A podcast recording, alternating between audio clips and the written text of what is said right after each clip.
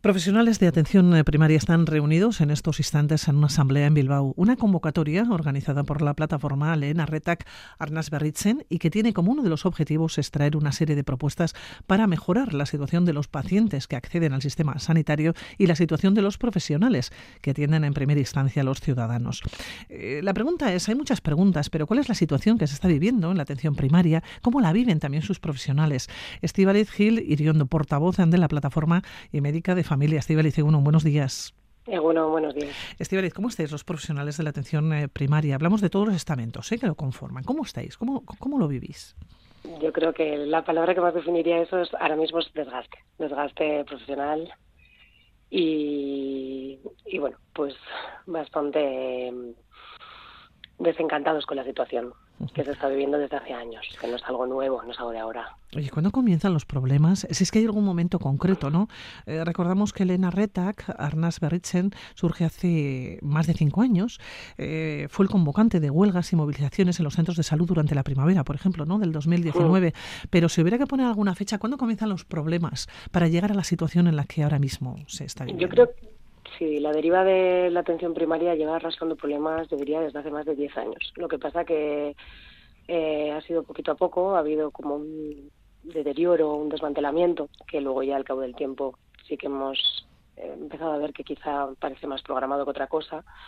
Pero es en el año 2017 cuando se, se empieza con mucha fuerza para conseguir eh, intentar movilizar tanto a sanitarios como a población pues para conseguir una, una atención de primaria fuerte y de calidad y, devolver la dignidad a, los trabajadores y los trabajadores que estamos ahí para porque al final la atención primaria es la base del sistema, ¿no? Entonces es dentro de una sanidad pública fuerte tiene que haber una atención primaria fuerte y bueno, pues ahí empieza un poquito todo. Entonces esto no es algo nuevo, sí que llevamos tiempo reivindicando movilizándonos, pero esta vez, como ya después de la pandemia, el choque ha sido muy fuerte y el desgaste ha sido muy grande, entonces hemos pensado volver a reavivar un poquito la, llama y ver qué, podemos hacer. Por eso nos vamos a reunir hoy aquí.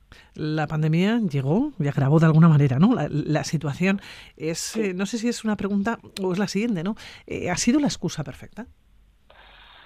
Pues sí, yo creo que ha venido muy bien. O sea, evidentemente la pandemia ha sido algo terrible que afrontar, eh, pero con la excusa. Eh, el deterioro ha sido mayor y nos han tomado medidas proactivas que nosotras sí que llevamos tiempo reclamando y llevamos tiempo diciendo, eh, estableciendo una serie de líneas rojas que sí que creemos que son importantes cumplimentar a la hora de, afrontar ¿no? una, una atención primaria fuerte. Evidentemente llega la pandemia y todo gira en torno a ello y sí que ha sido una gran excusa para aplicar medidas que, bajo nuestro punto de vista, han seguido desmantelando y deteriorando el sistema en base también a otros intereses. Estivaliz, la situación ha empeorado. ¿Cuál es el día a día en un centro de salud? Porque ¿cuántos pacientes, por ejemplo, se pueden llegar a atender? ¿El tiempo destinado? ¿Medios con los que se cuenta? ¿O tiempo de espera? Eh? Que, probablemente son las cuatro premisas de, las que de las que parte el ciudadano, de las que partimos el ciudadano y con lo que vosotros os enfrentéis todos los días, ¿no? Sí, eh, bueno, la verdad que depende bastante del área, pero en general, eh, bueno, los números ya nos dicen que en los últimos cinco años se ha duplicado el tiempo de espera, que eso ya es mucho. Eh, y ya no solo el tiempo de espera para que te atiendan en un centro de salud, también todo eso conlleva una demora a la hora de ir al segundo nivel, ¿no? al hospital. Eh, contamos con consultas sobrecargadas, muy, muy sobrecargadas. O sea, se estima que un número de 35 sería el número como para tener una consulta sana, para atender bien los problemas, ¿no? Porque además los problemas de la población pueden ser muy diferentes y el tiempo destinado a ello también.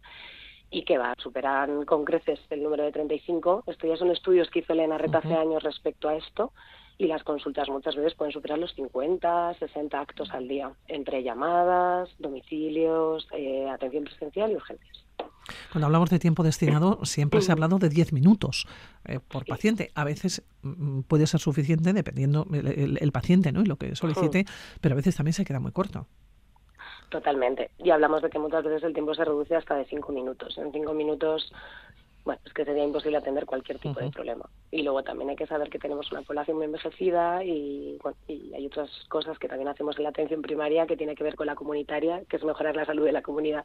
Y para ello hay que salir a la comunidad y atender a aquellas personas que no se pueden acercar al centro de salud, no identificar otros problemas. Entonces esos es que realmente necesitamos tiempo, recursos humanos, personal, también desde los compañeros de administración, enfermería, o sea, es que la, atención primaria es, es amplia, ¿no? Y es la base del sistema y lo que decimos, a veces eh, una, una compañera emplea un paralelismo muy bonito, que es a veces cortamos de raíz, ¿no? El árbol, lo cortas de la raíz para... Para, para acabar con él y es lo que vemos un poquito que al final se ha ido hacia la base. Claro, estamos hablando de una atención primaria que es la puerta de entrada. Totalmente a Osakidecha, con una atención primaria. ahí. E, eso, eso mm, está claro, Estibaliz, con una atención primaria que sea muy fuerte, probablemente se evitarían muchas, eh, muchos pasos o muchas llegadas a un hospital. Eso sí, está totalmente, vamos, eh, esa es la función, sobre todo ser la puerta de entrada, resolver eh, prácticamente la mayoría de la problemática para que no tenga que ir a un segundo nivel, claro. Y por eso cuando está mal la primaria, está mal la urgencia, hay mucha más demora en segundo nivel, es que está todo relacionado. Claro, ¿y cómo se soluciona? Eh, ¿Faltan profesionales en los centros de salud? Y si es así, ¿por qué? bueno, yo creo que hay una falsa falta de médicas, eso es algo que llevamos tiempo también reclamando desde Elena Rotarnos Berrichen, porque bueno, hay una fuga profesional muy importante, porque pues no se hace, la, la, especialidad no la han hecho atractiva, se ha deteriorado mucho, desde la universidad no tenemos presencia, con lo que no se habla de la atención primaria, las los que se forman en, en medicina no, no ven la atención primaria como una opción, evidentemente por cómo estamos, nadie quiere trabajar en esas circunstancias. Entonces, mm, lo de la falta de médicos es una falta, es una falsa por falta, porque muchos acaban en otros eh, servicios que les ofrecen contratos más estables, menos precariedad y hay una importante fuga también de médicos de, que se van de aquí, que son formados aquí y que acaban yéndose a lugares donde les ofrecen mejores condiciones. También es importante saber que mm, yo creo que es importante que tampoco estamos así solo por nuestras condiciones. Eh, no estamos reclamando tanto nuestras condiciones laborales, sino realmente estamos hablando de un problema acuciante de salud, eh, bueno, de debilitamiento del sistema sanitario público. Y luego es, verdad que nuestras condiciones laborales ahora mismo el nivel de desgaste es muy amplio, muy elevado, pero bueno, que en realidad por lo que estamos aquí sobre todo es por la sanidad pública y su bueno, y su deterioro que eso al final en unos años pues va a ser algo complicado de gestionar. Es curioso, Estibaliz, pero has puesto uno de los dedos en la llaga, ¿no? La propia universidad. La próxima semana, el próximo sábado, es el examen eh, MIR para médico interno residente. Salen eh, miles de plazas, eh, pero las últimas plazas habitualmente son las que, que, eligen médico de familia o atención primaria, ¿no? Y la mayor parte de los profesionales acabarán en atención primaria. Lo que pasa es que hay que hacerla atractiva, es importante, es bonita, es la base, pero evidentemente a día de hoy, con cómo estamos, yo entendería que si volviera a repetir, bueno, yo si volviera a repetir vendría atención primaria porque me encanta, pero es verdad que puedo entender que si desde la universidad no tenemos ni representación y luego somos la base del sistema y solo nos están debilitando, saturando y agobiando y acabamos ejerciendo una medicina tan defensiva, pues es normal que, al final las personas no elijan primaria y los que acaban en primaria quizá no lo hagan tanto por, por vocación, ¿no? Pero bueno, el problema es estructural, claramente. Me has hablado de fuga profesional, eh, personal ausente, cobertura. ¿Hay cobertura? ¿No hay cobertura cuando una persona coge una baja o se va de vacaciones? Eso por un lado. Y por otro, eh, ¿existe falta de inversión? Sí, hay una desinversión que además no ha parado de disminuir eh, desde el 2008 los, eh, ha habido un descenso, creo que si no me acuerdo más o menos, 5, 4, eran 5,4% al 4,7% del Producto Interior Bruto, o sea, no ha habido más que los recortes, no han hecho más que descender. Y por lo, por lo otro que me, que me preguntabas, no, las ausencias normalmente no se cubren, nos cubrimos los unos a los otros, lo que genera mucha más sobrecarga y cuando trabajas rápido, mal, con poco tiempo, es que eso impacta directamente también la salud de la población y, como he dicho, también en el segundo nivel. Pero no, no, no se nos cubre y no y las agendas al ser tan de riesgo, al estar tan sobrecargadas, claro, cualquier imprevisto, pues no se puede cubrir de una manera segura. ¿Y cómo se soluciona? Estíbaliz, ¿Dónde está, en principio, la pues solución? nos vamos a reunir hoy.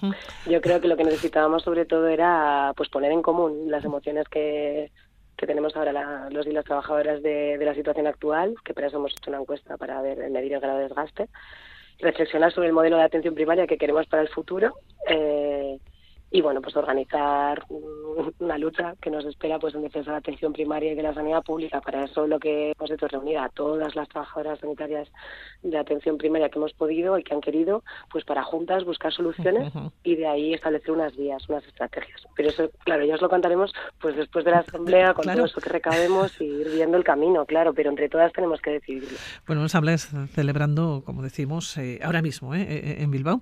Oye, esa encuesta sobre el grado de desgaste, ¿a dónde llega ese grado de desgaste? ¿Dónde está? Es es altísimo. O sea, no voy a todavía lanzar los resultados porque queríamos esperar a tener una asamblea hoy y poder trabajarlos ahí porque los resultados son bastante demoledores, pero hemos visto que el desgaste profesional en todas las esferas de la atención primaria es muy elevado, es, es de riesgo, es como para prestarle especial atención. De hecho, hemos hecho un análisis estadístico exhaustivo y, y sí que bueno, es algo que ya conocíamos porque lo vives día a día, porque lo ves, pero bueno, cuando ves los datos y lo ves así tan delante, pues te das cuenta de hasta dónde llega. Y claro, eso no lleva, el desgaste profesional lleva también a atender de una manera pues que muchas veces no es la mejor y eso puede conllevar también a un deterioro en la asistencia, en la calidad y bueno, y que muchas personas deciden están una encuesta que hicimos ya en la Enarreta hace un par de años creo ya se decía que incluso eh, un número muy elevado casi la mitad de los profesionales habían pensado en dejar la profesión.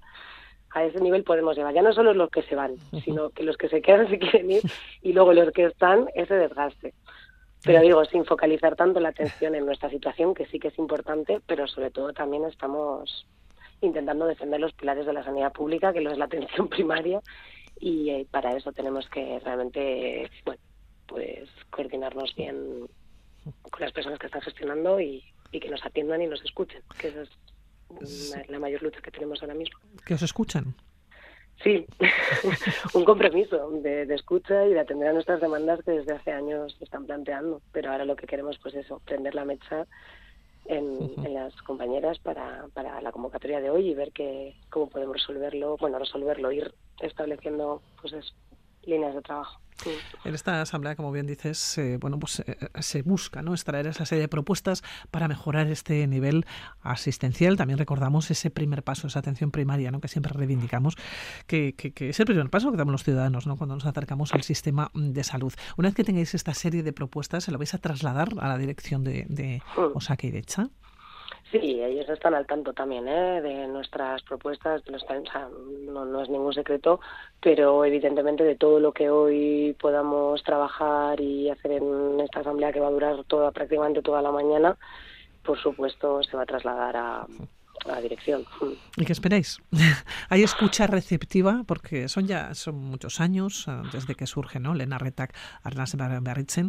Son muchos años ya, habéis hecho huelgas, habéis hecho movilizaciones, hay que recordar la, primavera del 2019. Entiendo que habéis hablado ya en numerosas ocasiones, ¿no? En este caso con la dirección de, de OSA, que dice, yo no sé que corresponden, o, o si ven las cosas de la misma manera. Bueno. Que, que las ven los profesionales o que las pueden ver los ciudadanos, ¿no? A ver, es política, entonces la manera de funcionar es diferente. Entonces también, pues sí, hay una, hay una actitud, hay una serie de protocolos eh, y bueno, siempre hay como una actitud eh, y se intenta, ¿no? Pero eh, esa escucha, pero bueno, nosotros ahora de la verdad lo que hemos visto es que no hay una transformación real y que el sistema no ha dejado de deteriorarse. Entonces al final lo que podemos eh, mm, concluir es que la escucha no es eficaz, o por lo menos no las medidas que, que estamos proponiendo y trabajando porque vamos con una serie de no es solamente la queja no vamos con unas líneas de trabajo específicas de gente que trabajamos en el sistema vemos las debilidades que hay lo que pasa que es una reorganización estructural muy importante y hay una serie de cosas muy delicadas en las que hay una, un conflicto de intereses entonces claro a veces no es no es tan fácil. Entonces también nosotras otra de las maneras que tenemos de funcionar es con la población. Aparte de encender la llama en las compañías de atención primaria, también en, en, la propia población, las asociaciones y poder luchar todas a una y, y realmente hacerlo también desde ahí, ¿no? desde arriba y desde abajo y desde todos los lados, pero lo, lo, que está claro es que la sanidad pública es importante para todos. Es fundamental.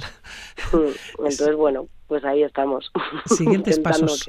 A dar, de momento, terminar esta asamblea, ¿no? Extraer esas conclusiones. sí, yo creo que el primer paso es ese.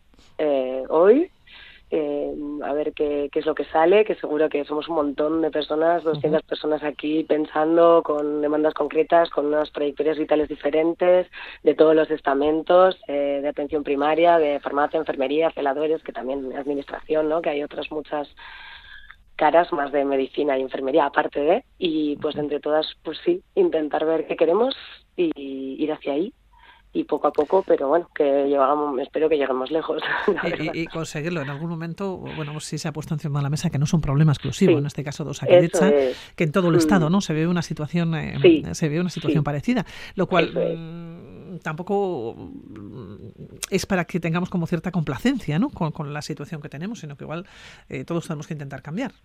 Eso es, yo creo que sí que está habiendo una, sí, diferentes llamitas que se están encendiendo y al final eso yo creo que sí que puede generar cambios y esperemos que sean reales. Nuestro esfuerzo está ahí y, hay algo en juego que, es súper valioso. Entonces, yo creo que, no sé, quiero ser optimista, claro, porque si no, no estaríamos aquí haciendo todo lo que estamos haciendo, pero yo creo que sí, que por lo menos ruido y luego ya veremos. Y luego pasos a dar y acciones y cambio real, o sea, y acciones concretas. Fíjate, te iba a preguntar si veremos más movilizaciones a lo largo de este año, de este 2023. Mm, probablemente sí. lo que pasa es que habrá que ver la manera de hacerlas para que tengan un impacto real y, y para que realmente sean transformadoras. Entonces eso es complejo desde el ámbito sanitario. Pero sí, esto yo creo que es el principio. Bueno, estaremos muy pendientes. Bueno, el principio no, porque es una continuidad. Me refiero al principio de año de, con esto, con algo potente, que es lo de hoy. Y, sí, y sí que queremos que esto siga, sí. Estaremos muy pendientes aquí en Radio Victoria para contarles eh, todos los eh, detalles, todo lo que vaya aconteciendo.